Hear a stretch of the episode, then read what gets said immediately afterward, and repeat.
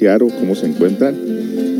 Bienvenidos a la programación de Café y Cultura. En este día tenemos temas muy interesantes para ustedes. La continuación de En el pasado eran gigantes. Vamos a seguir narrando esta historia muy interesante porque esta historia conecta a otras tantas más. Eh, tendremos recetas de comida, información de noticias curiosas. Y a ver qué más se nos puede ocurrir. Acompáñenos, disfrute de esta programación, comparta la aplicación con sus conocidos, familiares y vamos a comenzar en este momento. Sean todos una vez más bienvenidos.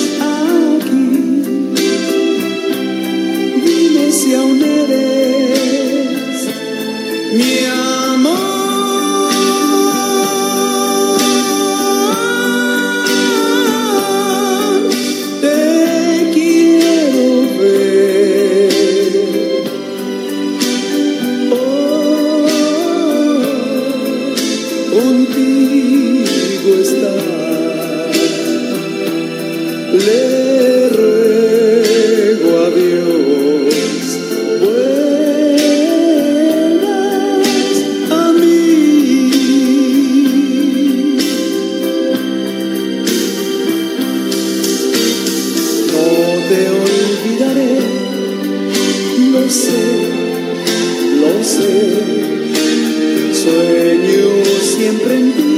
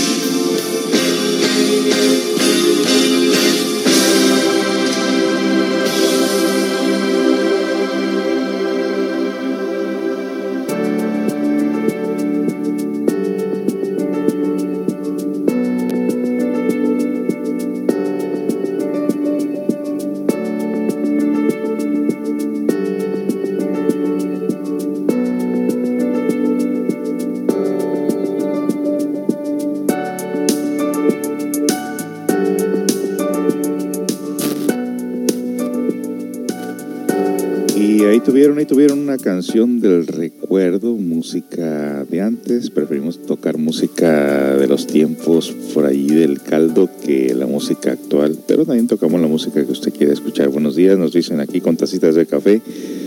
Muy buenos días, tengan ustedes bienvenidos a la programación de Café y Cultura. En esta ocasión vamos a continuar con el segundo tema de En el pasado eran gigantes, porque esto es antropología, arqueología. Se nos explica precisamente de que la vida antes era muy diferente a la que conocemos en este día, en estos tiempos que solamente se escucha política, fanatismo, religión, asesinatos, abortos y guerras y toda esa clase de cosas, bueno, pues había otras preocupaciones diferentes en aquel entonces.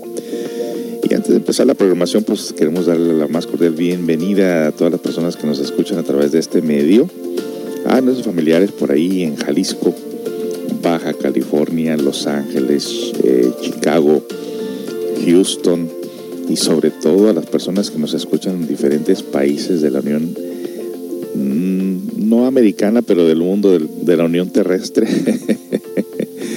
Las personas que nos escuchan a través de Spotify y Anchor, como se encuentran amigos, bienvenidos. Si usted quiere escribirnos en alguna ocasión, ya que no aparece ninguna forma de email por ahí, estamos por WhatsApp en el teléfono 206-650-7188 o estamos en el correo electrónico centro comunitario de autoayuda.outlook.com, perdón, centro comunitario de autoayuda o centro comunitario cca arroba punto com. Y nuestra página de, de www centro comunitario de autoayuda.org www.centrocomunitario de autoayuda así completo y ahí encuentran nuestras páginas eh, porque personas que se quieren comunicar con nosotros pues ahí están esos medios. También estamos en el Facebook Centro Comunitario de Autoayuda un emblema que aparece en corazones y en YouTube también como Centro Comunitario de Autoayuda donde se encuentran cerca de 300 videos, audios, videos por ahí. Y estamos pues en todas las partes. Y si usted se quiere comunicar con nosotros, pues ahí tiene la información para cualquier comentario o preguntas. Pues este día les traigo a ustedes también, aparte de saludar a todos nuestros amigos aquí en la ciudad de Seattle, Washington y sus alrededores, a la familia Morán, a la familia López, eh, a la familia eh, Rivera, a la familia Llanos. Eh, si se me olvida alguien por ahí, disculpen, no, no conozco mucho los apellidos, nomás conozco a las personas, pero a la familia Rodríguez también,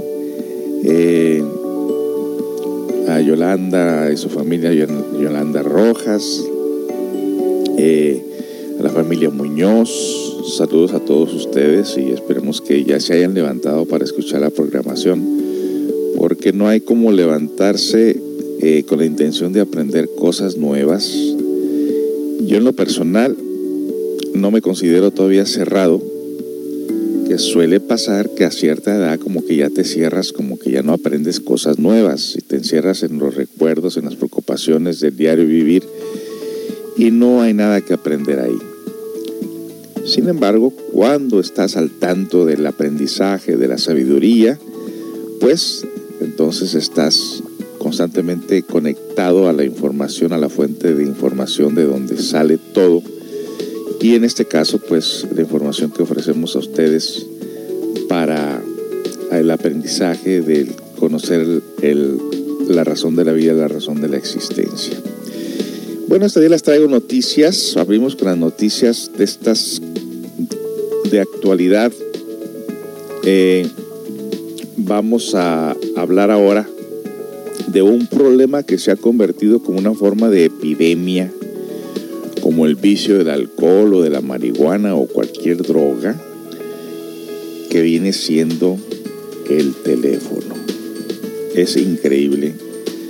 Eh, uno se compromete tanto con el mundo Y hay tantas funciones en los teléfonos que se hace una dependencia de estar checando el teléfono para hacer cuentas, para tener contacto personas, para buscar información, para leer, para mirar videos, para poner la alarma de los teléfonos que mi esposa por ahí tiene como, como 100, 100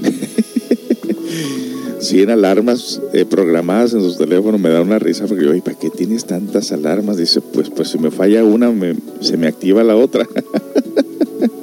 y a veces suena la alarma muy temprano y el que me levanta es a mí. Y este y el teléfono se ha hecho una tremenda dependencia para todo. recuerden que antes usábamos cartas en papel, por correo, para comunicarnos con otras personas en otras partes. Bueno, ahora está el teléfono, están los videos, videos llamadas. Tanta información que hay en los teléfonos que reemplazó prácticamente muchas formas de comunicación que teníamos antes. Reemplazó las enciclopedias, reemplazó eh, el, las llamadas telefónicas por casa, reemplazó el papel por carta, reemplazó las calculadoras, reemplazó, todo reemplazó el teléfono. Lo malo de esto es que se hace una tremenda dependencia, del cual muchas de las veces queriendo comunicarnos o platicar con alguien más, muchas veces la persona las tenemos enfrente, pero prefieren estar platicando con otras personas. Y nos dicen la, la edad de los agachados que siempre andamos con la cabeza agachada checando el teléfono, perdiéndonos realmente del vuelo de los pájaros, de la vista del sol, de la caída de las hojas de los árboles, de los animalitos que juegan en el pasto. Nos perdemos de tantas cosas por estar en el teléfono. Y hay una función ahí en el teléfono que usted se va a settings, eh, esto pasa en los iPhones, no sé, en los Androids, pero ahí le dice cuánto tiempo le ha dedicado usted al día y a la semana a su teléfono. Y es increíble porque cuando sacamos un cálculo, se asusta uno decir que cuando la pantalla le dice, cuando el, el settings le dice que usted ya lleva siete horas en el teléfono. Esto es alarmante, aparte el daño que hace a la vista aparte el daño que hace esa luz que entra a nuestros ojos, en nuestro cerebro. Es increíble. Bueno, pues a continuación les traigo una información de qué pasaría si decides, decides quitarle el teléfono a tu hijo. Pero no nomás eso. ¿Qué pasaría si, si nos lo quitan a nosotros como adultos? Bueno, pues vamos después de la siguiente canción vamos a traerles esa información muy interesante como para concientizar y sobre todo cuando el teléfono lo usas para negocio, donde tienes todos tus contactos, que estás en contacto con ellos. No, no, no, no. La verdad, la verdad que uno se fija muchas veces, pones el teléfono a un lado y cuando menos piensas ya lo volviste a agarrar. Esto es increíble, esto es un vicio. Y vamos a regresar a estudiar este tema, a ver qué nos dicen sobre este tópico que va a estar seguramente muy interesante. Regresamos después de después de la siguiente melodía. No se vaya, buenos días.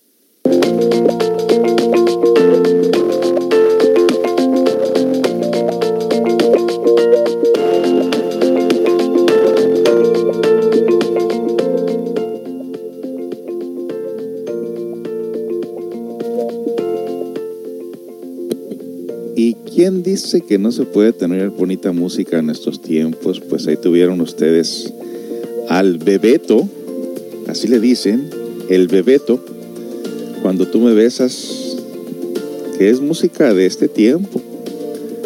Pero mire qué bonito se, se escucha, ¿verdad? Esta música romántica con mariachi. Nunca va a pasar de moda, no creo.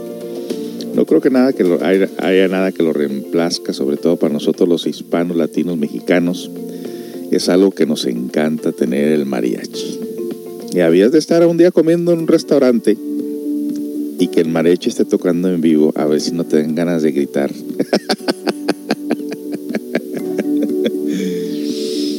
Me escribe un amigo que posiblemente nos esté escuchando por ahí, José González, eh, por allá de Cancún, creo que vive.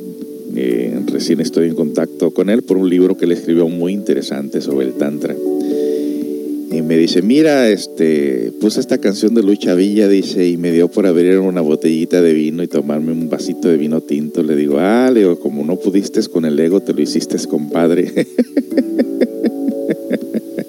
y soltó la carcajada. Ah, sí, sí, eso pasa. Cuando no, no, puedes con el mal, te haces parte del mal, yo creo, ¿no? Bueno, pues eh, dice por aquí, fíjese la noticia, qué interesante, ¿no? Dice, ¿Qué pasa si decides quitar el teléfono a tu hijo? No lo intentes, dice. Ahora, mire, nosotros notamos esto precisamente. Tenemos un niño aquí de 8 años, ¿no? Que parece que tiene 5. Que, bueno, decimos, aquí, aquí en Seattle ahorita ya está haciendo frío, ¿eh? Ya estamos durmiendo con calentones en la noche porque ya no se aguanta el frío. Con la pandemia, con la ausencia de contacto con otras personas físicamente hablando los niños están en un, en un mundo encerrados donde se pasan de la televisión a la computadora donde estudian durante la semana sus 5 o 6 horas o más, no sé. Y luego de ahí al tablero como un break y luego de ahí que corren ratito allá afuera y se meten corriendo porque está haciendo frío. Lo mismo la perrita, qué cosa tan más difícil. Y como que no, yo no sé por qué no se ha inventado algo que nos saque a nosotros, bueno, aquí, pues sobre todo en este país, que parece que el único lugar donde puedes ir a, a, a ¿cómo se, que puedes ir a consolarte es yendo al mall si es que está abierto y andar caminando ahí alrededor, eh, durmiéndote la conciencia con las cosas que vas encontrando a tu paso que quieres comprar y que no tienes dinero para hacerlo tampoco. Y el riesgo que se toma precisamente cuando, lo que están diciendo, lo peligroso de este virus, que ahora no son seis, seis pies eh, o dos metros de distancia, la persona dice que esa persona en realidad puede contagiar una persona que tenga el virus, puede contagiarte, no importa que estés a seis pies de esa persona, porque la persona cada que está exhalando está contaminando el aire y si ese lugar donde tú estás no hay circulación de aire y se encierra todo en la tienda, entonces la cosa es grave, ¿no? Hay que cuidarnos. Pero bueno, un estudio del King College de Londres ha llegado a la conclusión de que la relación de los más pequeños con sus móviles puede calificarse como una adicción. Pues claro. Ada Nuño escribió este artículo el año pasado, en eh, el febrero 12 del 2019, y dijo lo siguiente, las drogas, el alcohol, el juego, incluso la comida basura son algunas de las palabras que acuden a nuestra mente cuando pensamos en adicciones. Ese consumo de determinados productos que no podemos abandonar por razones de dependencia psicológica o fisiológica. En los años 80 y a principios de los 90, por ejemplo, la heroína se llevó por delante a miles de jóvenes en, España. La epidemia de los opiáceos, especialmente en Estados Unidos, continúa quizá porque los seres humanos irremediablemente llevamos en nuestro carácter el gen de la afición desmesurada a algo. Cada vez más personas incluirán probablemente los teléfonos inteligentes en su lista mental. Solo hace falta echar un vistazo a nuestro alrededor cuando viajamos en autobús, compramos o vamos andando por la calle todo aquel con el que nos cruzamos lleva la vista baja o agachados. Sus dedos se deslizan por la pantalla para seguir mirando historias de Instagram, conversaciones de WhatsApp o opiniones en Twitter. Stories de, y de nuevo, como paso en los 80 o 90, son los jóvenes el grupo en el que más se ha puesto el foco con preocupación. Una muestra con 42 mil jóvenes, un estudio de King's College de Londres llevaba a cabo por, llevada a cabo por psiquiatras asegura que casi una cuarta parte de los jóvenes dependen tanto de sus móviles que esto se ha convertido en una investigación. El informe explica que si les negases el acceso a su teléfono podrían adquirir comportamientos violentos y o aterrados igual que los de un adicto cuando se le priva de aquello de lo que depende psicológicamente. Advierte también que esta adicción tiene graves consecuencias para la salud mental, informa BBC. A muchos jóvenes, si se les niega el acceso a su teléfono, pueden adquirir comportamientos violentos igual que los de un adicto. El estudio fue publicado en BMC Psychiatric, en el que estuvieron involucrados un total de 42 mil jóvenes descubrió que el 23 de ellos tenían un comportamiento con su teléfono que coincidía con el de su adicción y englobaron características tales como la ansiedad por no poder usarlo, sobrepasar con mucho el tiempo indicado para usarlo o utilizarlo en momentos que podrían poner en riesgo otras actividades. ¿Por qué no debes utilizar el teléfono móvil en el baño? Un ejemplo real. Que sí cierto, ¿A poco no nos llevamos el teléfono al excusado? Hmm, que sí, que no. Por ahí lo llevamos. Tal comportamiento adictivo podría estar relacionado con otros problemas como el estrés, la depresión, la falta de sueño y la reducción de rendimiento en el colegio. Es un hecho de que los teléfonos inteligentes han llegado para quedarse, explica Nicola Kalk, uno de los autores de informes del Instituto de Psiquiatría Psicológica e Neurociencia del King's College. Es necesario, por tanto, comprender los problemas que puede causar su uso excesivo. No sabemos si el teléfono en sí lo puede, lo que puede ser adictivo a las aplicaciones que se usan añade. Y vamos a continuar pues con esta noticia después de la siguiente canción porque sí que está diciendo la pura verdad, ¿a poco no? Regresamos con más de este tema tan interesante. ¿A usted cómo le va con sus hijos con los teléfonos?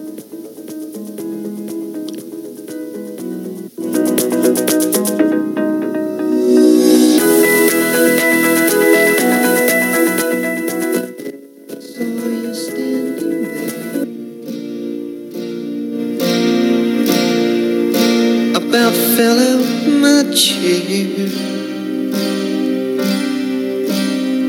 And when you moved your mouth to speak, I felt the blood go to my feet. Now it took time for me to know what you tried so not to show. There's something in my soul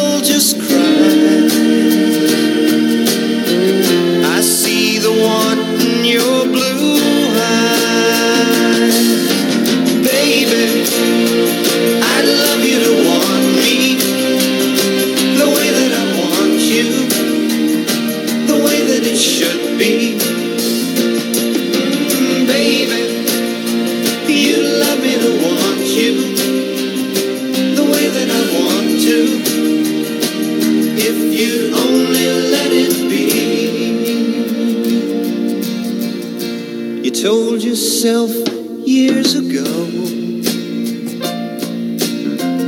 You'd never let your feelings show. The obligation that you made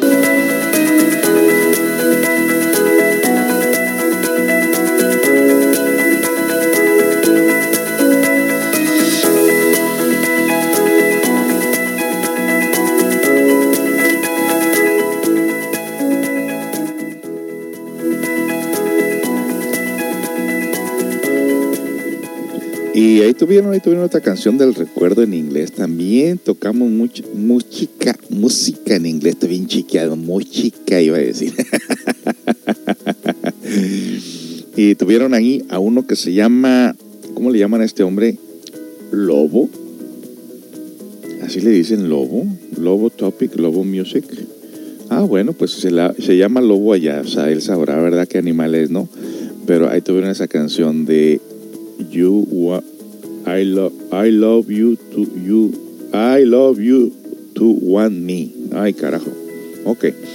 Bueno, vamos a continuar con esta información de los teléfonos. Usted, ¿cómo? A ver, sea sincero con usted mismo. ¿Cómo le va con eso del teléfono? Yo le puedo decir, sinceramente hablando, el otro día me sorprendí de precisamente la noticia, estaba, te dijo, estaban diciendo del, del tiempo que dedicamos al teléfono y nos privamos de cosas muy importantes como es la, la comunicación y la familia. Y nos mandaron a settings y luego hay una parte que dice time screen o el tiempo en la pantalla. Y fue sorprendente que muchas personas como que no sabían de esa función y les preguntaron, ¿cuánto tiempo pasas en el teléfono? Oh, yo nomás como unas dos horas. No, pues yo como unas tres. Y, no, y la sorpresa fue que cuando fueron al, a ese setting, a esa función del teléfono y le preguntaron al teléfono cuánto tiempo estaban en la pantalla, pues resulta que hasta 5, 6 o 7 horas. Mucho más de lo que uno piensa. Pero, como les decía a ustedes, aclarando que no todo el tiempo te la pasas platicando o mirando eh, solamente eh, a otras personas, sino que ahí ves videos, y luego los videos que hacen caseros, y luego los videos que hacen de las noticias de lo que pasa con el, con el tráfico, con las noticias que pasan con los contrabandistas, las noticias que pasan con gente loca, eh, las, noticias o, los videos que gente pone, esos videos de cuando matan a alguien, cuando eh, una persona está pasando por situaciones que llegan al estado del suicidio y que se hacen virales y las bromas y todo eso te la pasas. Un video te conecta con otro video y con otro video y con otro video y te talla los ojos porque te están ardiendo de tanto estar viendo la pantalla, la luz. Híjole, que es horrible esto. Y de noche ni lo hagas porque dicen que inclusive hasta causa cáncer en los ojos de tanta radiación. Bueno, la noticia continúa. El comportamiento adictivo podría estar relacionado con otros problemas como el estrés, la depresión o la falta de rendimiento en el colegio. Es necesario concienciar públicamente sobre su uso a los niños y a los jóvenes. Y también los padres deben saber cuánto tiempo pasan sus hijos con el teléfono, añadió. Las adicciones pueden tener serias consecuencias en la salud mental, y el funcionamiento diario, por lo que es necesario que realicemos más investigaciones al respecto, algo que también ha refutado Amy Orben, investigadora de la Unidad de Cognición y Ciencias del Cerebro en la Universidad de Cambridge. Todavía queda mucho por saber, ya que se ha demostrado que en el pasado que no deben hacerse conexiones causales entre los usos de teléfonos y, por ejemplo, la depresión.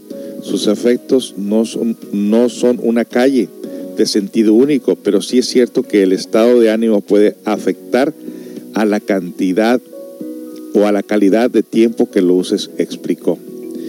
Y bueno, ahí, eh, ahí está. ¿Qué pasa? Hemos visto, por ejemplo, los que hemos podido visitar a lugares donde hay muy poca tecnología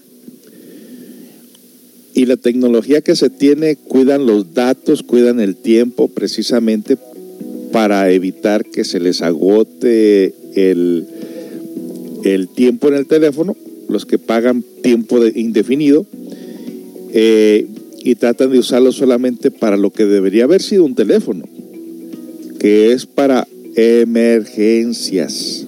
Un teléfono de, se, antes se usaba como para emergencias. ¿Recuerdan cuando salieron los primeros teléfonos celulares? No te agarrabas en el teléfono todo el día. Aparte que eran de pantalla chiquita. Y el data. ¿Cuántos minutos te daban por, por en aquel entonces. Eh, bueno, quiero que sepa que en algunos países latinoamericanos todavía el teléfono es así como, como lo empezamos nosotros hace unos años atrás. La gente cuida el data. Y no se agarra hablando así como, hola, ¿cómo te fue? ¿Cómo estás? Que mira, que te quiero contar esto, esto y aquello. No dice, no, no, no, no, no. No tengo suficiente data para eso.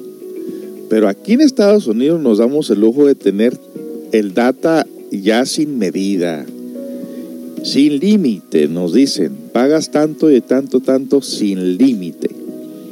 Y quien te dé más garantías y más libertad para estar usando el teléfono, esa compañía. Y si te regalan el teléfono, todavía mucho mejor. Ahí te la pasas todo el día en el teléfono. Pero se han experimentado nosotros aquí, por ejemplo, una forma de castigo para nuestro hijo es quitarle el tablero. Uf, se le acaba el mundo. Se hizo una tremenda dependencia. Pero usted ha experimentado, por ejemplo, cuando se le va la luz en su hogar por X motivo, ¿qué hace la familia cuando no hay luz en la casa? Quieren estar todos juntos bajo la luz de una vela. Los niños tienen miedo. Pues eso es lo que pasa muchas de las veces y es lo que se necesita hacerlo a voluntad, como nos dice alguien por aquí en el chat si dicen que es mejor quitarle el power al teléfono y volver a lo antiguo. ¿Usted estaría de acuerdo con esto de que, por ejemplo, si por X motivo un asteroide un, o un residuo de, los, esos que están girando en el espacio chocara con el satélite que es el que manda, o los satélites que mandan las señales aquí a los teléfonos y de repente todo se privara, ¿usted estaría muy conforme con eso? De volver otra vez a las líneas telefónicas, pues hay gente de que dice que es lo mejor, porque la gente estaba más comunicada entre sí personalmente antes que ahora. Y luego, ahora en nuestro tiempo, prefieres el texto. No quieres hablar con la persona. Tu mundo está tan ocupado que no tienes tiempo de atender personalmente llamadas. Escríbeme, escríbemelo por WhatsApp, hasta dice de forma de broma, ¿no? Tienes quejas, escríbemelo por WhatsApp. Y pues la flojera estar escribiendo muchas de las veces no quieres decir nada. Pero estaría muy bien, amigos, los que estamos escuchando esto en este momento. Y precisamente yo creo que si de repente se privara la tecnología de nuestras vidas, nos preguntáramos nosotros, ¿pero qué estoy haciendo? ¿O qué debo hacer? No hay nada que hacer. Se pierde la creatividad, la lectura de los libros a mano, que por una parte me dio mucho gusto que los libros por computadora no sirvieron. Andan regalando los, los Kindle, Kindle, no sé qué son. A mí me regalaron una de esos para bajar libros ahí. ¿Por qué los regalan?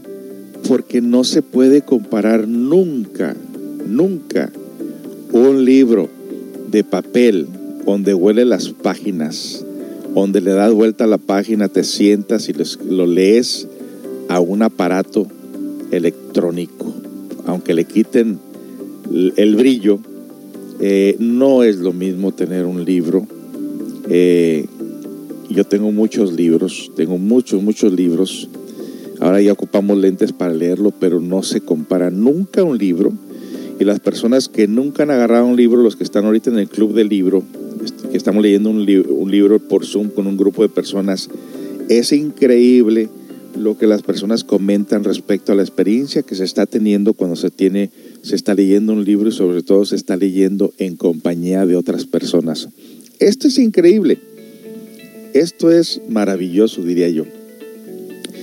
Y bueno, pues hasta aquí terminamos la noticia de esto del de lo que pasaría precisamente si de repente no tenemos el teléfono. Y hay muchos memes sobre esto. Por ahí sale una mujer así con una cámara así, una, una cara así media demacrada, media malévola y dice, ¿sabías que si te da el coronavirus, tu esposa, a tu esposa le entregan tu teléfono? ¿Y qué significa esa mirada? Pues que si no te mata el coronavirus al tener tu esposa al teléfono, ella te va a matar.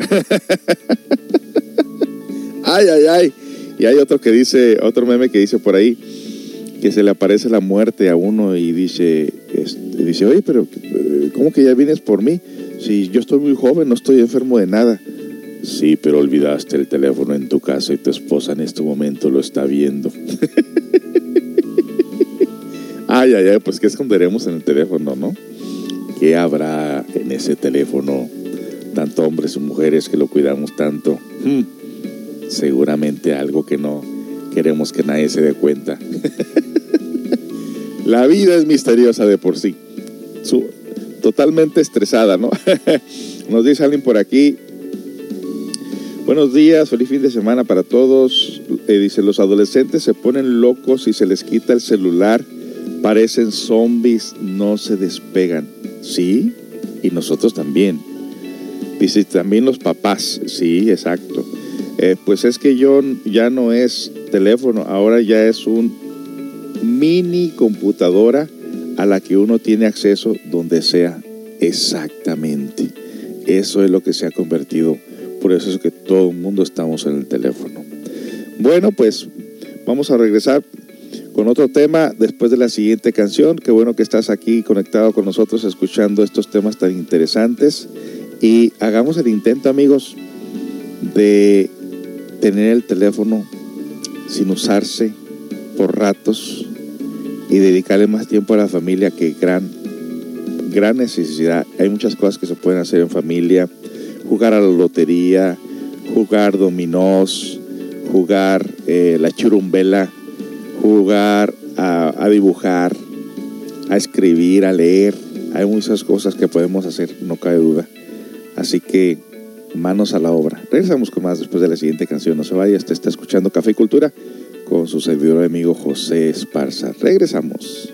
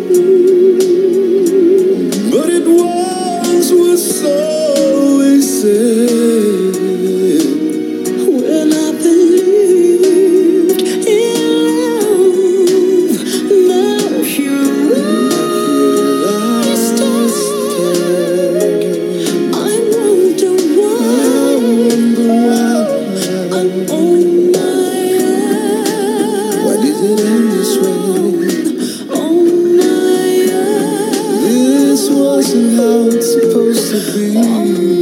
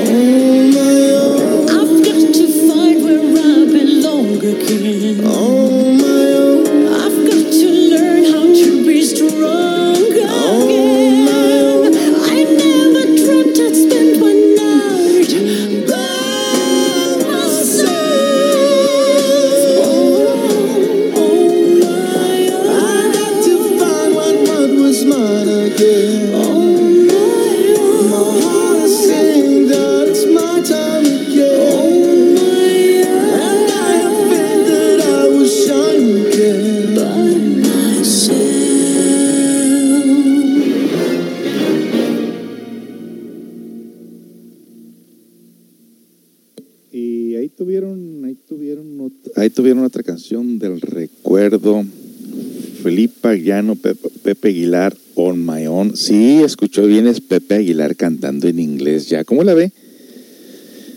Pues eh, yo no sé si vive aquí en Estados Unidos, pero pues el que, el que vive en Estados Unidos siempre le da por cantar en inglés para agarrar pues eh, las personas que estamos aquí de alguna manera y no, no se no oye tan mal, ¿no? Está, está muy bien, diría yo. Eh, y nos están diciendo por aquí de cómo se hace esa función de para saber cuánto tiempo eh, duramos en la pantalla. Bueno, ahí te lo voy a explicar.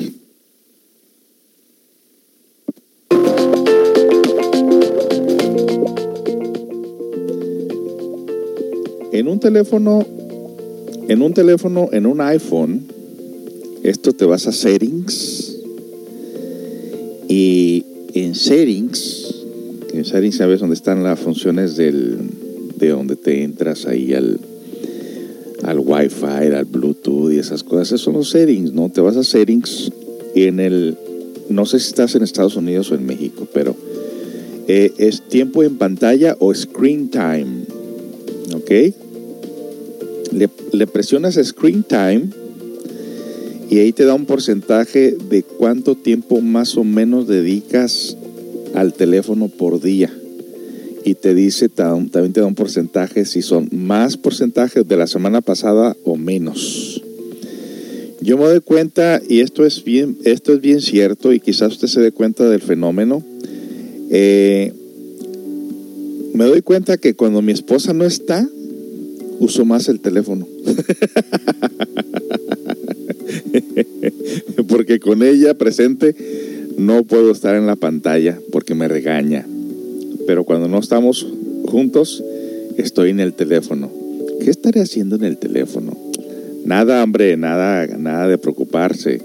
Estoy mirando precisamente, me llama mucho la atención un señor que sale todo el tiempo ahí en un zoológico de boas, pitones, donde estos animales eh, nos tiene a todos así como en la orillita de la silla porque le tiran mordidas, y, pero nunca lo muerden. Imagínense estar cargando boas o pitones que son que pesan tanto y, le está quitando los huevecillos para apartárselos ahí de, de, nuevos pitones que están haciendo, nuevas culebras que están haciendo. Y me gusta estar mirando al Señor que está risa y risa como que si nada estuviera pasando. Y otro que me llama la atención son los que juegan con las cobras o las hacen bailar. Entonces me la paso mucho viendo esas cosas, ¿no? Y algunos temas también de, superación, este, hay temas de superación, de conocimiento, me la paso también escuchando eso por ahí. Eh, y bueno, ahí está. En un Android no sé cómo será, si los Androids traen esta función de checar cuánto tiempo duras en la pantalla, pero es Settings y luego tiempo en pantalla o Screen Time. Los iPhone los tienen y ahí está. Me está diciendo mi teléfono que ayer duré casi dos, casi seis horas en el teléfono. Claro, desde la mañana hasta la noche, ¿no? Ahí escucho música, ahí tengo Pandora, escucho los Spotify, eh, los Anchor, los, los podcasts. De hecho, yo escucho las conferencias de nuevo eh, con la intención de aprender. Y es la razón que tengo el teléfono. Ah, a otra, otra, otra cosa, donde estoy dedicando mucho tiempo, pues resulta que en las mañanas, como ya no estoy trabajando, eh, me llevo mi tablero, me llevo mi teléfono, los hago que los dos se comuniquen, me meto a YouTube, pongo música de karaoke y me pongo a cantar en mi carro y me grabo yo mismo. y luego vengo escuchando la música, la música que canté, porque me gusta cantar. No canto muy bien, pero me gusta cantar y sobre todo con música de mariachi. Y esa es la razón por la cual yo uso mucho mi teléfono, porque hay muchas funciones. Y en la noche tengo temas que mando al grupo. Ahorita estamos estudiando la cábala, el simbolismo de los números y es otro tanto, todos los días este, mando información al grupo sobre eso. Así que esa es la razón que mi teléfono se usa mucho. Eh, los comentarios que nos dicen por acá respecto al, al tópico, dice, yo odio los mensajes de texto, pero los contactos que tengo casi lo obligan a uno a usarlos si no se enojan con uno, sí cierto. También el teléfono tiene una función de que tú hablas y escribe, ¿eh? eh hay una, esa función las tiene también los iPhones. Si, si no quieres eh, hablar directamente y quieres, prefieres escribir, le, se lo dices al micrófono del teléfono y, el, y, eso te lo escribe y te lo manda. Ok, entonces ya está ahí esto de cómo se hace esto. Podría explicar cómo se hace para ver el tiempo que está, ok, ya está. Eh, no sé si lo encontraste. A mí me gusta el teléfono, es una ayuda en muchas cosas, solo hay que saberlo usar exactamente. No contestan las llamadas de voz, yo creo que porque en el fondo les gusta estar perdiendo el tiempo con el jueguito del texto como los niños. Pues cada persona sí tiene, sí tiene lo suyo, ¿no? Y sobre todo nosotros nos fijamos, por ejemplo, en personas mayores que muchas las veces eh, o les falla la vista o no están muy acostumbrados y duran pero largo rato para escribir cuando el teléfono, el WhatsApp tiene un micrófono que tú le aplastas y, mandas el mensaje de voz y es muy fácil de usarlo. Eh, ja, ja, ja, ja, pues qué más. Está uno en el chisme o criticando a los demás cuando no está la esposa. no, yo no, no, yo no estoy haciendo eso, te aclaro. si lo hablas porque tienes un problema parecido en tu casa, pues no es el problema de todos. bueno, bueno, bueno. Pues, ¿qué les parece si nos vamos ahora al tema de que en el pasado eran gigantes? Usted imagínese, imagínese. Usted ve la altura de un árbol, por decirlo así, de un árbol, no de pino, porque los pinos son muy altos, ¿no? Pero un árbol común así, como por decir un sauce llorón o un árbol de nueces, y usted los ve que son enormes, ¿no? Pues imagínese que en el pasado así estaban de grandes la gente, estamos hablando de 7 metros, algunos dicen que hasta 11 metros, cuando la estatura normal de una persona de 6 pies son 2 metros. Entonces usted imagínese eh, seis pies, que vienen siendo dos metros, otros seis pies y otros seis pies y otros seis pies, caray, eso está demasiado alto, ¿no? Pues aquí eh, nos dice esta noticia de BBC News, ¿por qué se hicieron, por qué se hicieron gigantes los dinosaurios? El descubrimiento en Argentina que puede ayudar a resolver el misterio. ¿Cómo llegaron los dinosaurios a ser animales tan gigantes? Un descubrimiento en Argentina revela algunas claves para responder esa pregunta, uno de los grandes enigmas de la paleontología. Y vamos a regresar con esa noticia después de la siguiente canción. Si quieres escuchar una canción, bueno, este día estoy tocando mucha música en inglés, pero si quieres escuchar alguna canción en especial, pues házmelo saber ahí en el live chat. Regreso con más de estos temas tan interesantes en lo que estudiamos, nos divertimos y aprendemos cosas, cosas nuevas. Regresamos.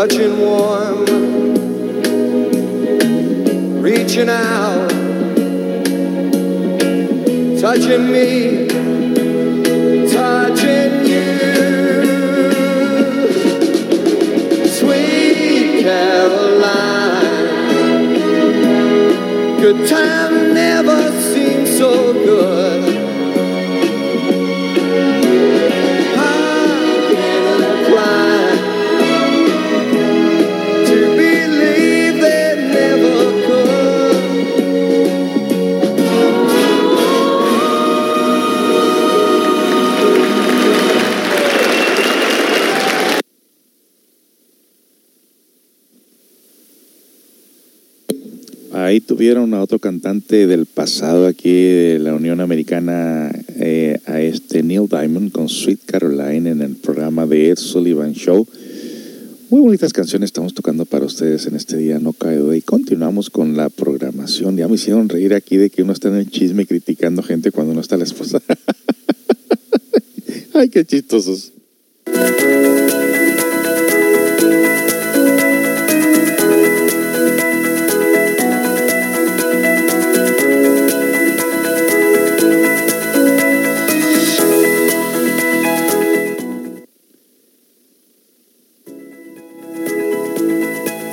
Bueno, tenemos por aquí otra información muy interesante de las cinco evidencias de gigantes halladas en la vida real. Vamos a ver de qué se trata.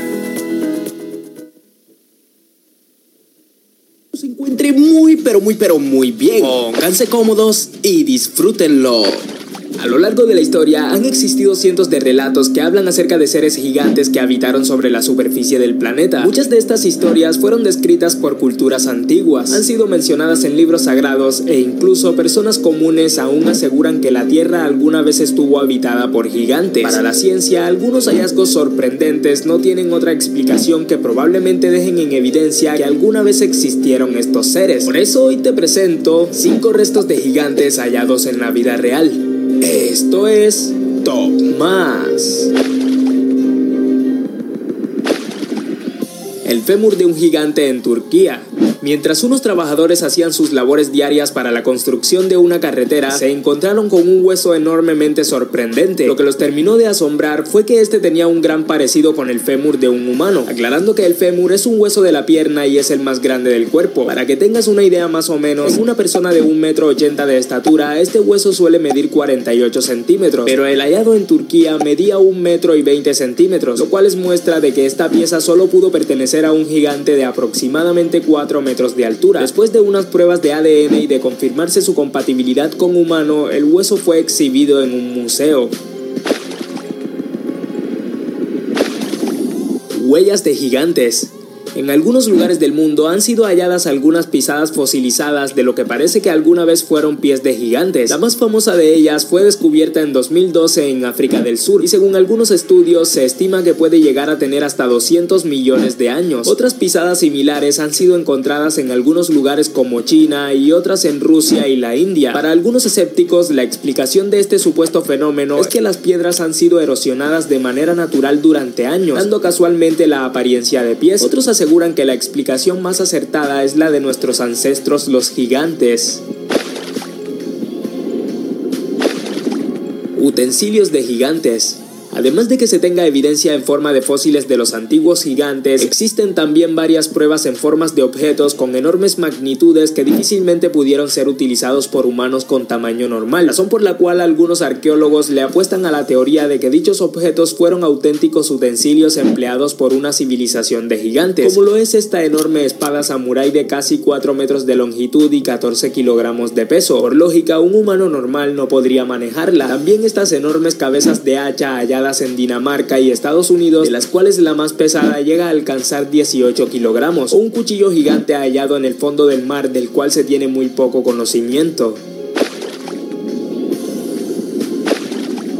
Dedo gigante egipcio otra de las evidencias físicas que se tiene de la existencia de estos seres es la fotografía de un supuesto dedo de gigante hallado en Egipto. Se trata de un dedo momificado de 38 centímetros de largo obtenido por un ladrón de tumbas. Un explorador que fue quien dio a conocer las fotos le ofreció una gran suma de dinero al ladrón por esta reliquia, pero este se negó a venderlo y solo le permitió tocarlo y tomarle fotos. El hombre, quien no tuvo otra opción, aprovechó para tomarlas y además poner un billete junto al dedo para comparar el tamaño de este. Este aseguró además que el dueño del dedo le mostró un certificado de autenticidad en donde un examen de rayos X confirmaba que era real. La existencia de los gigantes en Egipto es relatada en la Biblia y también hay jeroglíficos antiguos que respaldan su existencia. Documentos restringidos acerca de la existencia de los gigantes. Un enorme número de demandas por parte de arqueólogos generó gran presión sobre el Instituto Smithsoniano para que liberaran información clasificada de a finales de los años 1890 que supuestamente contenían evidencia de la existencia de fósiles de gigantes hallados en Estados Unidos. Se cree además que el instituto aparte de ocultar la evidencia ordenó destruirla para así preservar la idea que se tiene de la evolución humana. Sea cierto o falso, no sería la primera vez que los más poderosos destruyen algo con el fin de ocultarlo a la humanidad. Responde en los comentarios y te daré un corazón. ¿Crees que realmente existieron los gigantes?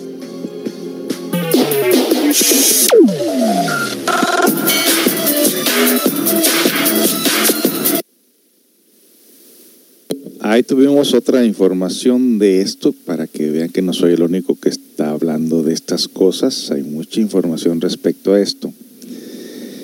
Bueno, ¿qué nos dicen? Según los argentinos nos quieren decir la explicación, ¿no? Y che, ¿de, qué se trata esto? Eh, dice por aquí alguien en el, en el chat, el, dice, es que es la verdad, jajaja, Facebook es pura chismografía. Ese señor que inventó el Facebook se está enriqueciendo gracias a los chismosas y chismosos que somos. Así es. El chisme vende y todos los programas de televisión se tratan de eso como primer impacto, ¿no? Las noticias, ah, puro chisme, la verdad que sí. ¿Cómo llegaron los, dinosaurios a ser animales gigantes? Un descubrimiento en Argentina revela algunas claves para responder esta pregunta. Vamos a ver.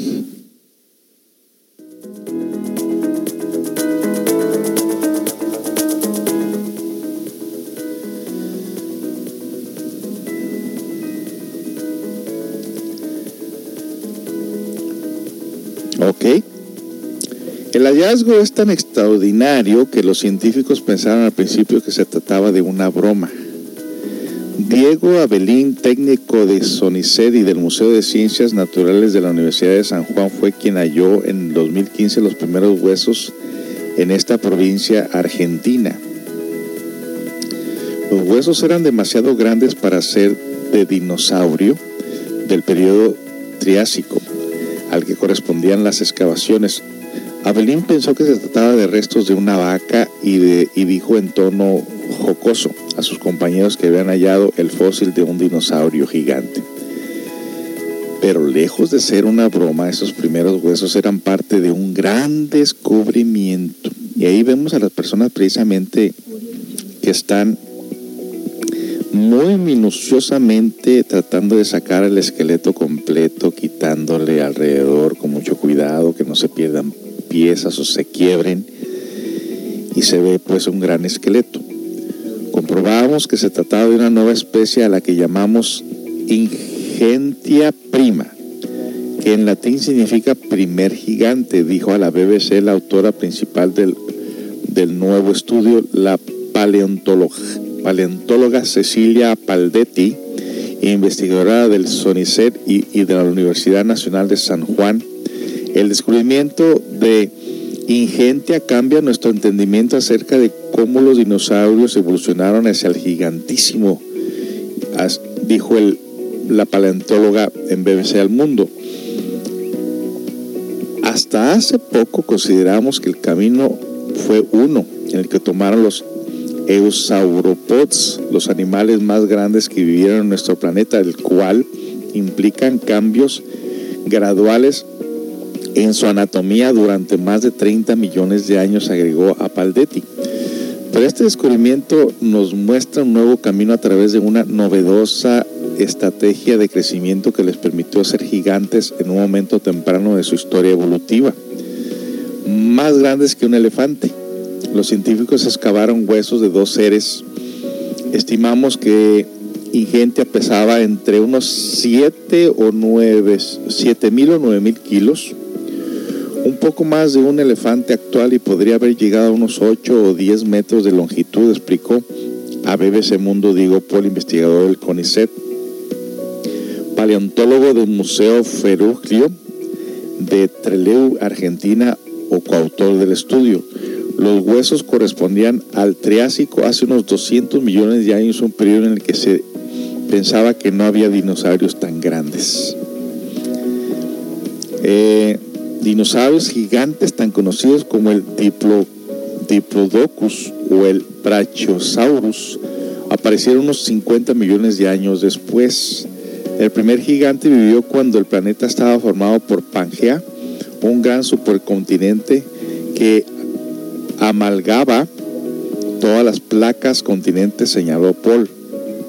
Sudamérica formaba parte de este gran supercontinente y sus áreas vecinas eran los que hoy es África. El Océano Atlántico no existía y en la parte sur Sudamérica estaba unida a la Antártida, señala. Mm, mire qué interesante. Y bueno, vamos a continuar con esta noticia después de la siguiente melodía. Y ahora ya estamos con los Aguilar y vamos con Ángel Aguilar, que parece que está tocando piano aquí. A ver, vamos a ver de qué se trata.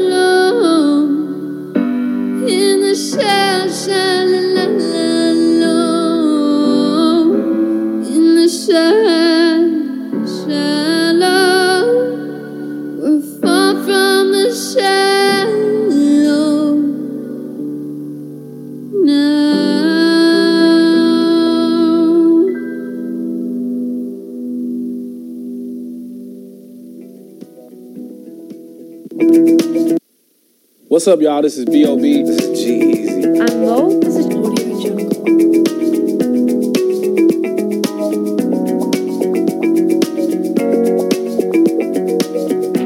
Audio Jungle.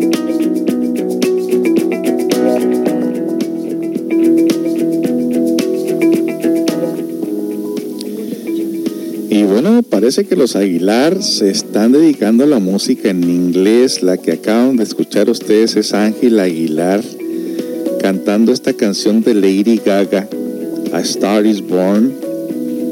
¡Wow!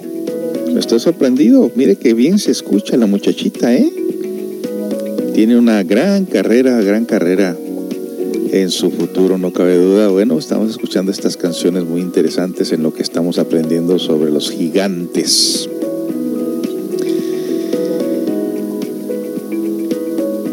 Se considera que Ingenia Prima es un hallazgo tan extraordinario? Cuando los dinosaurios aparecieron sobre la, la faz de la Tierra empezaron a evolucionar hace aproximadamente unos 230 millones de años tenían un tamaño muy pequeño según, según ellos, ¿no? Como si hubieran estado ahí, ¿no? Eran animales que tenían el tamaño de unos pequeños lagartos, explicó Paul. No, eso no es cierto. Eh, mucho después, en el transcurso de la evolución, sabíamos que los dinosaurios habían alcanzado los tamaños colosales que tienen especiales como Diplo, Diplodocus o Brachiosaurus, todos estos grandes cuadrúpedos de cuello largo o cola larga. Diplodocus, por ejemplo, puede haber alcanzado una longitud cerca de 30 metros y un peso de 15 toneladas.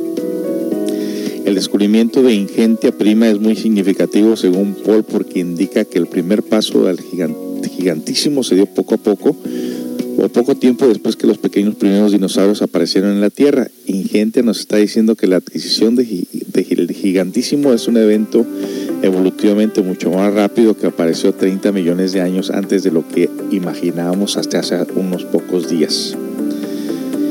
Y bueno, pues hay bastante información respecto a este tópico sobre los dinosaurios o sobre los gigantes y es muy obvio que si en el pasado los hombres eran gigantes, también los animales, no cabe duda.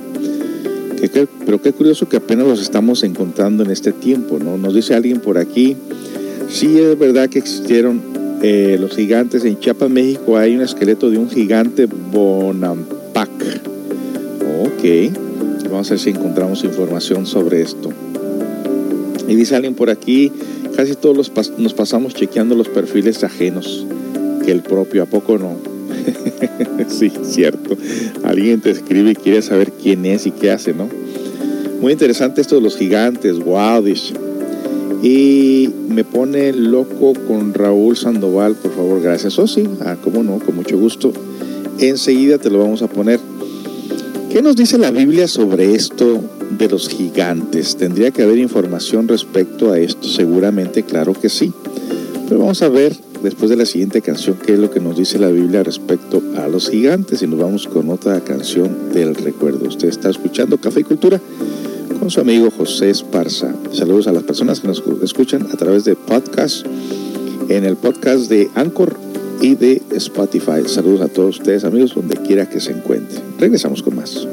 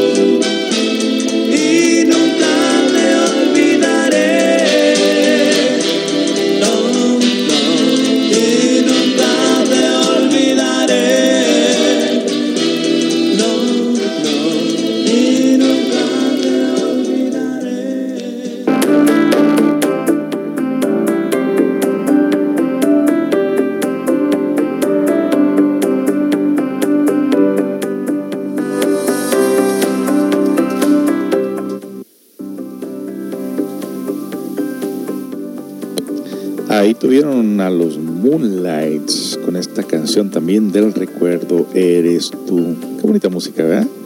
Bueno, pues eh, vamos a continuar a ver qué nos dice la Biblia referente a estos gigantes. Gigantes del Antiguo Testamento.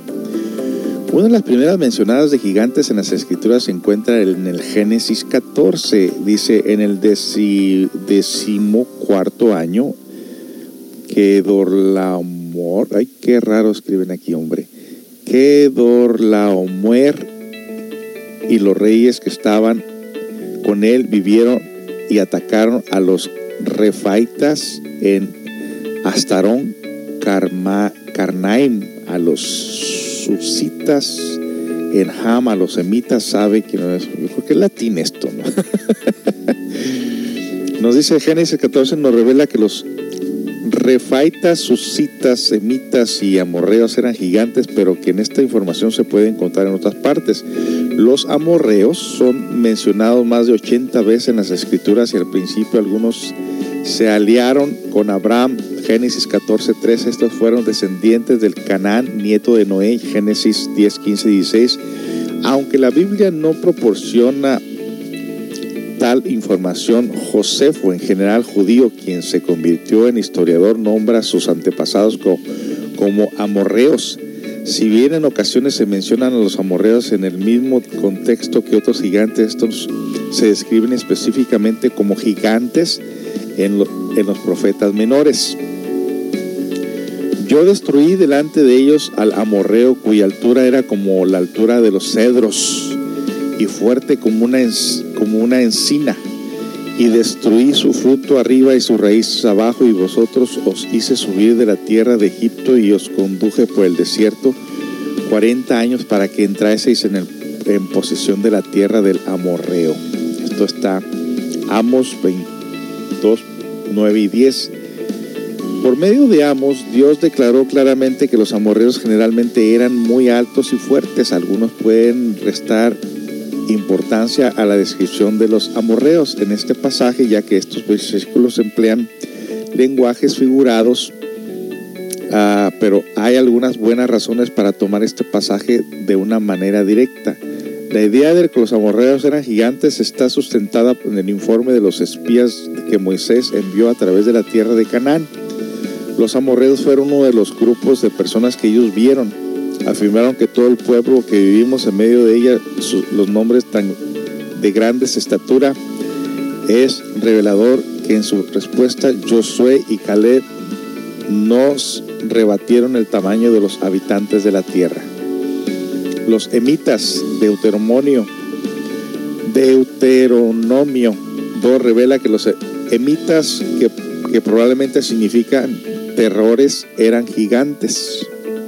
Los eremitas, los emitas, perdón, habían vivido allí en el pasado un pueblo tan grande, numeroso y alto como los hijos de los anaseos. Ellos también fueron considerados como gigantes hebreos, refaitas como los anaseos, pero los moabitas los llaman emitas. Deutero, Deuteronomio 2, 2, 10, 11. Moisés le dijo al pueblo que los semitas solían vivir en el territorio que Dios les había dado a los descendientes del hijo de, los, del hijo de Lot, Moab.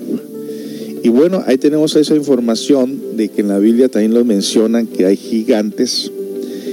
Y nos vamos ahora con otra información de antropología donde nos hablan de las razas que han existido en la Tierra y que, y, y que sí nos dicen que en el pasado eran gigantes y que nos fuimos y que cada vez nos fuimos empequeñeciendo más.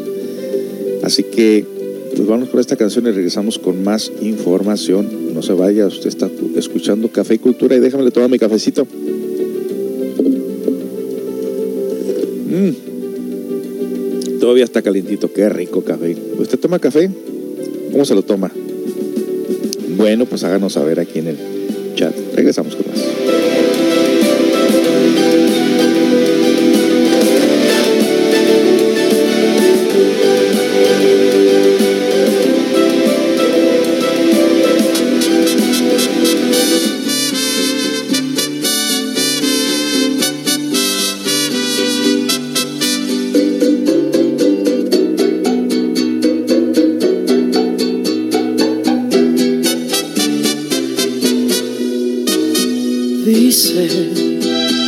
Yo no te conozco, que yo debo estar loco soñando en tu querer. Sabe que estoy enamorado así, desesperado, que ya no sé qué hacer que me salgo en las noches a llorar mi locura y a contarle a la luna lo que sufro por ti. Que abrazado de un árbol le platico mis penas como aquellas parejas del oscuro jardín. Si me llaman el loco, porque el mundo es así. La verdad sí estoy loco, pero loco por ti.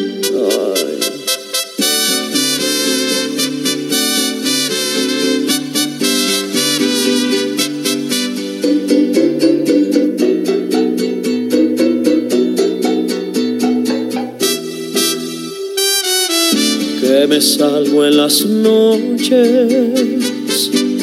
a llorar mi locura y a contarle a la luna lo que sufro por ti. Que abrazado de un árbol le platico mis penas como aquellas parejas del oscuro jardín. Si me llaman loco, porque el mundo es así. La verdad sí estoy loco, pero loco por ti.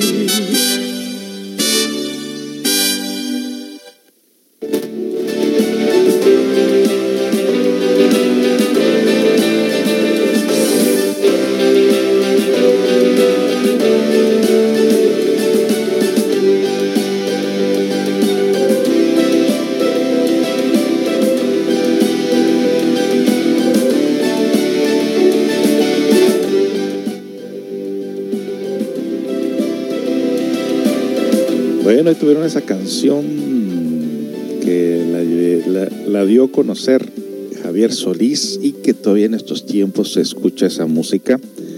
Les digo, les digo que esta música no pasa de moda, no va a pasar de moda. Todo mundo que se quiera hacer popular tiene que cantar música del pasado, no cabe duda. Eh, vámonos a un- alguna información. Eh, no sé si ustedes han escuchado en alguna ocasión hablar de Elena Petronina Blavatsky, eh, una gran investigadora. Eh, nos dice precisamente de las razas que han existido sobre la faz de la Tierra en diferentes continentes. Eh, recuerde que la Tierra se está modificando constantemente. La estructura que conocemos hoy en día no es la estructura de hace años atrás. La verdad es que se hunden continentes, surgen nuevos continentes y desaparecen unos y aparecen otros. Nos dice eh, que nuestro mundo Tierra tiene la misión de parir siete razas, de las cuales ya han florecido cinco de ellas. Nosotros somos la, la quinta raza llamada la raza aria, pero que la primera raza fue llamada polar o protoplasmática. La Tierra parte de una masa ovoide incandescente y muy elevadas temperaturas y constituida por otro tipo de materia, diríamos promateria o materia protoplasmática. Es claro que la materia tal como la conocemos en la actualidad nunca ha sido la misma, ya que ha sufrido cambios a través de millones de años de evolución cósmica. Así fue el escenario en el que se desenvolvió la primera raza llamada polar Citada en la doctrina secret- secreta de Elena Petronila Blavatsky, los hombres de dicha raza primigenia eran auténticos dioses ya que tenían encarnado al íntimo, al ser dentro de sí mismos. Eran hombres dioses en el más completo sentido de la palabra, tenían la facultad de crear con el verbo, eran andróginos, divinos, ya que dentro de sí mismos en sus organismos operaban los dos polos de la energía sexual. El término de andrógino es porque no hay proponderancia de ninguno de los órganos sexuales, sea masculino o femenino, en sus cuerpos, los cuales, por cierto, eran protoplasmáticos. De un color oscuro brillante, ellos no caminaban, sino que más bien flotaban en medio del ambiente vaporoso y de temperaturas muy elevadas. Tenían todas las facultades tales como la clarividencia, la polividencia, la clariaudiencia, la telepatía, la intuición, etcétera, completamente despiertos, eran vehículos del esoterismo puro, innato, instintivo. Debido a que sus cuerpos estaban compuestos por plasma, podrían alargarse a unos 10 o 20 metros de longitud. Ahí viene el misterio, fíjese. Como también tenían la habilidad de empequeñecerse considerablemente en cuanto su sistema de reproducción era método fis- fisíparo, tal cual se producen las células en la actualidad, es decir, comienzan a dividirse por la parte del medio del núcleo sucesivamente hasta que por fin se desprende una nueva célula de tal manera que uno de estos seres es en un momento dado des- desprende una nueva célula de tal manera que uno de estos seres eh, cuando ya estaban completamente maduros, comenzaban a dividirse en sí mismos hasta que por fin daban origen a un nuevo ser. Así como fue, así fue como se producían o reproducían los hombres polares hace algunos 300 millones de años. Obviamente a través de los genes venimos arrastrando como herencia tal forma de produ- reproducción dentro de nuestros organismos, ya que nuestras células se dividen en sí mismas para reproducirse. Se afirma que cada siete años tenemos células diferentes, envejecemos porque al paso del tiempo nuestro organismo deja de producir el mismo número de células y por la acción de los radicales libres que son óxidos que hacen que las células pierdan oxígeno y enveje- envejezcan y mueran más rápidamente. ¡Wow! Esto está interesante, ¿no? Si seguimos con leyendo esta lectura, vamos a encontrar que nada de lo que nosotros conocemos en la actualidad se parece a como eran antes, excepto que ahora nos dicen que nuestros, el método de reproducción de aquel entonces era muy parecido a las células dentro de nosotros mismos. Qué curioso que quedó como, como esa herencia dentro de nosotros mismos, ¿no? Estamos hablando de la primera raza que existió cuando Dios creó a las razas. Estamos hablando que ahí en esta raza no existían los sexos separados, no existía el hombre y la mujer como se le conoce, sino que eran hermafroditas, cuerpos que no eran tan físicos, eran más energéticos a tal grado que estos no caminaban, levitaban, flotaban.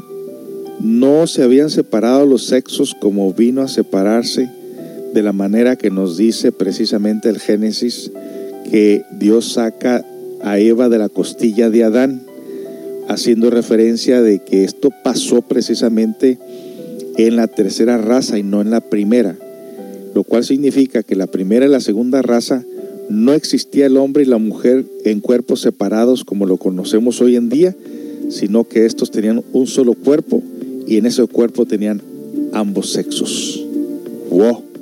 Vamos a continuar con esto porque la verdad, esto está muy, muy interesante y muy impresionante y qué bueno que lo estamos estudiando en esta ocasión aquí en Café y Cultura. Regresamos con más de este, de este programa tan interesante y se explica ahora por qué en el pasado eran gigantes. Ya regresamos.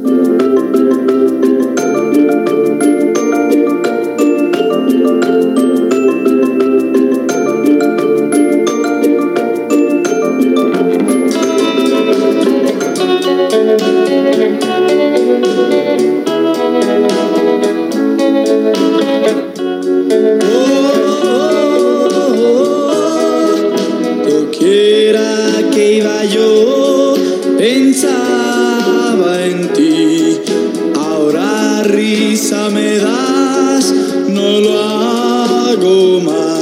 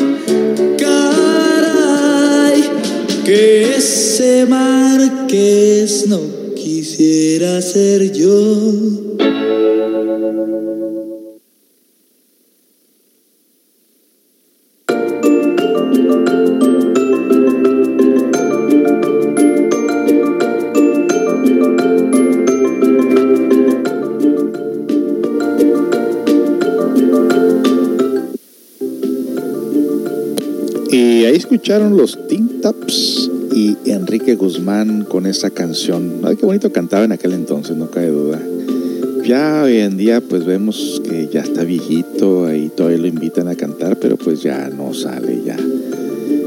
Ya del chorrito ya no va a salir un cisguete, dicen por ahí, ¿no?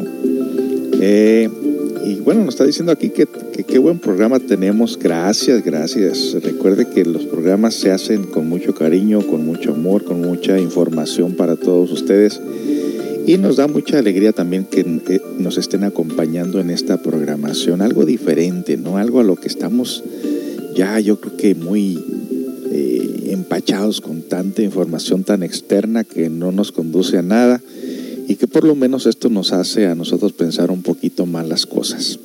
Bueno, eh, esta razón por la cual nosotros pues la manera de las células que tenemos que se reproducen y que están cambiando cada siete años y que finalmente ya cuando estas no tienen oxígeno o empiezan a ser oxidadas es cuando empieza la vejez. Nos empezamos a envejecer, pero ese no era el- el- ese no era lo que estas personas tenían como, como una manera de vida, porque se dice que estas personas inclusive duraban miles de años en sus cuerpos. Eh, y nosotros, pues, si llegamos a los 80 sin enfermedades, ya la hicimos, ¿no? Pero aquí nos está diciendo de la raza polar. ¿Eh? La raza polar se ubicó en lo que hoy conocemos como el Polo Norte. De ahí su nombre, antiguamente el Polo Norte se ubicaba en la parte ecuatorial de la Tierra. Cabe mencionar que nuestro mundo Tierra tiene además de los movimientos ya conocidos un cuarto movimiento llamado el de la revolución de los ejes de la Tierra, los cuales, los cuales han coincidido con el acercamiento de un gigantesco cuerpo celeste llamado el planeta Arcólogos, el cual dentro de la mecánica celeste ayuda a verticar o a vertical, verticalizar los ejes de la Tierra. Mm. De esto hay mucha información también, ¿eh? Resulta que nosotros eh, tenemos muchos sistemas solares. Enseguida de nosotros está un sistema solar tilar o de tilo y nosotros somos el sistema solar de Ors. ¿Qué significa esto? Que así como los planetas del sistema solar de nosotros da vuelta alrededor del Sol, también hay planetas que giran alrededor de el Sol tilar y este planeta se llama Hercólogos. Pero esto ya es entrar en otra materia. Esto es ya entrar en la cuestión de que este es el que produce la revolución de los ejes de la Tierra con el acercamiento y que curiosamente pasa casa, cada 26 mil años y que nosotros supuestamente ya llegamos, ya dimos la vuelta. Este planeta ya dio la vuelta en su sistema solar y lo tendremos como vecino. De hecho, dicen que ya se mira a lo lejos el acercamiento de este planeta que viene a revolucionar los ejes de la Tierra, así como lo hizo en la Atlántida, que hizo que se produjeran pues precisamente una revolución de los ejes y entonces vendría la catástrofe. Pero hablaremos de esto en otra ocasión, ya que estamos hablando ahorita precisamente de la raza. Sin embargo, sigue mencionando en este libro, eh, dice, cabe mencionar que cada movimiento de los ejes terrestres ha coincidido con una gra- glaciación, glaciación, perdón, y ya han ocurrido cuatro grandes glaciaciones. Estamos al borde de una quinta glaciación. Los polos están deshielando y cada vez está más cerca de nuestro mundo. Hercólogos es un planeta perteneciente al sistema solar Tilar y vecino al nuestro o planeta X, como actualmente lo llaman los científicos, presagiando con ello la extinción de la actual raza y surgimiento de una nueva que se llama la raza Coradi. O sea, que así como destruyó este planeta revolucionando, los ejes de la Tierra en la Atlántida, de la Atlántida surgió la raza aria y también de la catástrofe de la raza aria que somos nosotros saldrá otra raza que se llama Coradi. Los aztecas en el calendario solar hablan de los hijos del primer sol, haciendo alusión a la raza polar. Asentada en el mismo Aztlán, afirman que ellos se convirtieron en tigres, símbolo de la sabiduría. Los hombres polares no degeneraron, pero no pudieron evitar caer en el ciclo de la evolución y de la involución. Mas, sin embargo, un grupo selecto de hombres polares se separaron del resto de los demás y a la fecha viven en una ciudad subterránea en el polo, nor- polo norte metida dentro de la cuarta dimensión y están esperando el momento de mayor crisis del final de la actual raza aria para auxiliarnos siempre y cuando estemos preparados espiritualmente. ¡Wow!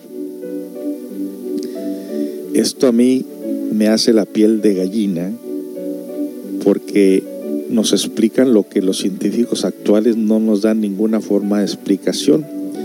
Los científicos actuales solamente quieren conquistar otros mundos, otros planetas y no sé para qué, para destruirlo igual que el nuestro seguramente, o llenarlo de borrachos, de contrabandistas, de violadores, de gente enferma, pues eso no se, no se nos- nos va a permitir de ninguna manera, no lo creo. Pero bueno, vamos a continuar con la información después de la siguiente canción. Ya estamos llegando a la cercanía del final de la programación. Pero regresamos, usted está escuchando Café y Cultura con José Esparza en este sábado que está entrando el sol por mi ventana, pero frío, frío allá afuera. Regresamos.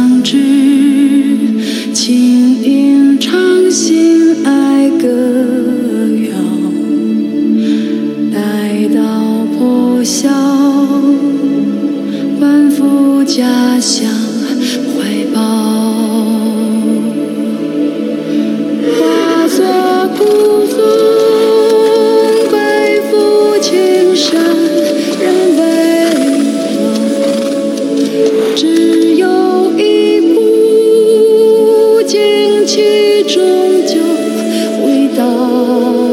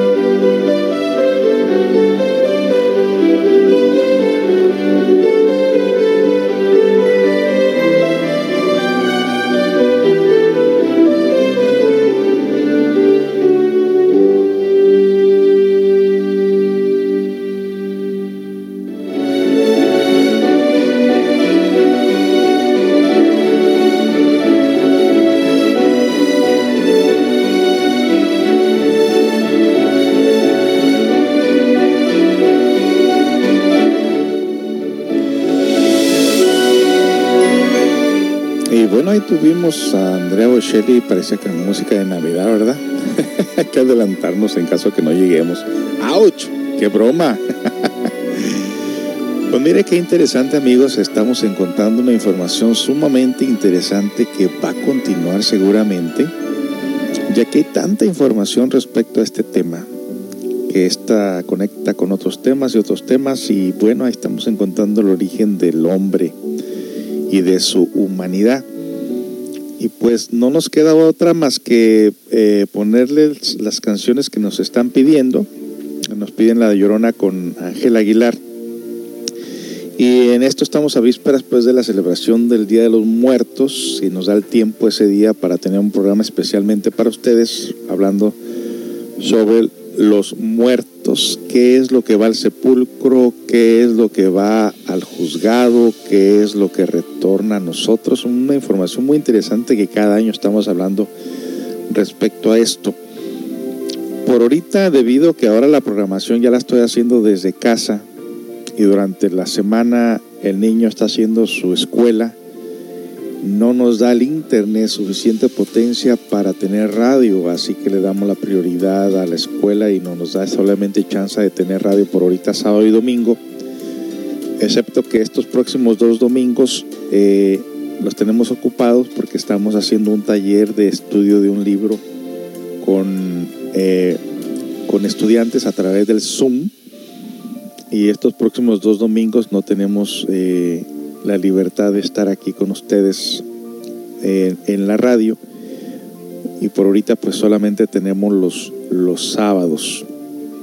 Pero a futuro, una vez comenzando enero en adelante, seguramente tendremos muchos días más de radio. Está el plan de tener radio eh, por lo menos tres veces a la semana o cuatro, no lo sé. Pues por ahorita pues vámonos a con esta última canción de Ángela Aguilar. Eh, nos dice por aquí alguien, parece que no va a haber Halloween este año. Qué bueno. Qué bueno. Si supiera lo que es el Halloween, lo que significa Halloween, lo que se celebra ahí realmente, eh, ve ahí a YouTube, donde hablamos ahí en un programa de radio con Rosy Trujillo en La Grande, eh, sobre lo que es Halloween, lo, sobre lo que es Drácula, sobre lo que son todas estas cosas, personajes que aparecen en Halloween y quién fue Drácula realmente, te vas a sorprender y seguramente no volverás a celebrar Halloween ni una vez más. Bueno, pues nos vamos con esta canción de Ángela Ángela Aguilar con La Llorona y regresamos para cerrar la programación. Muchas gracias por habernos acompañado en este día y nos vamos con la penúltima canción.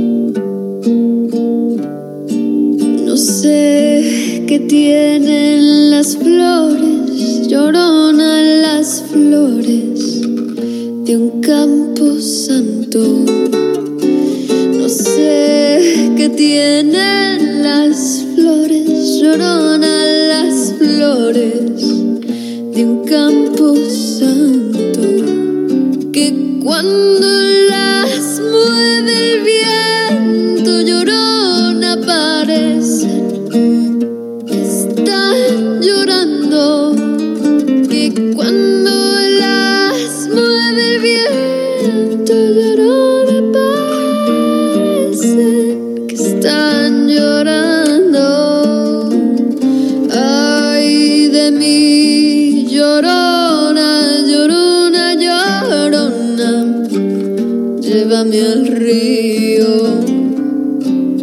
Ay de mí, llorona, llorona, llorona, llévame al río.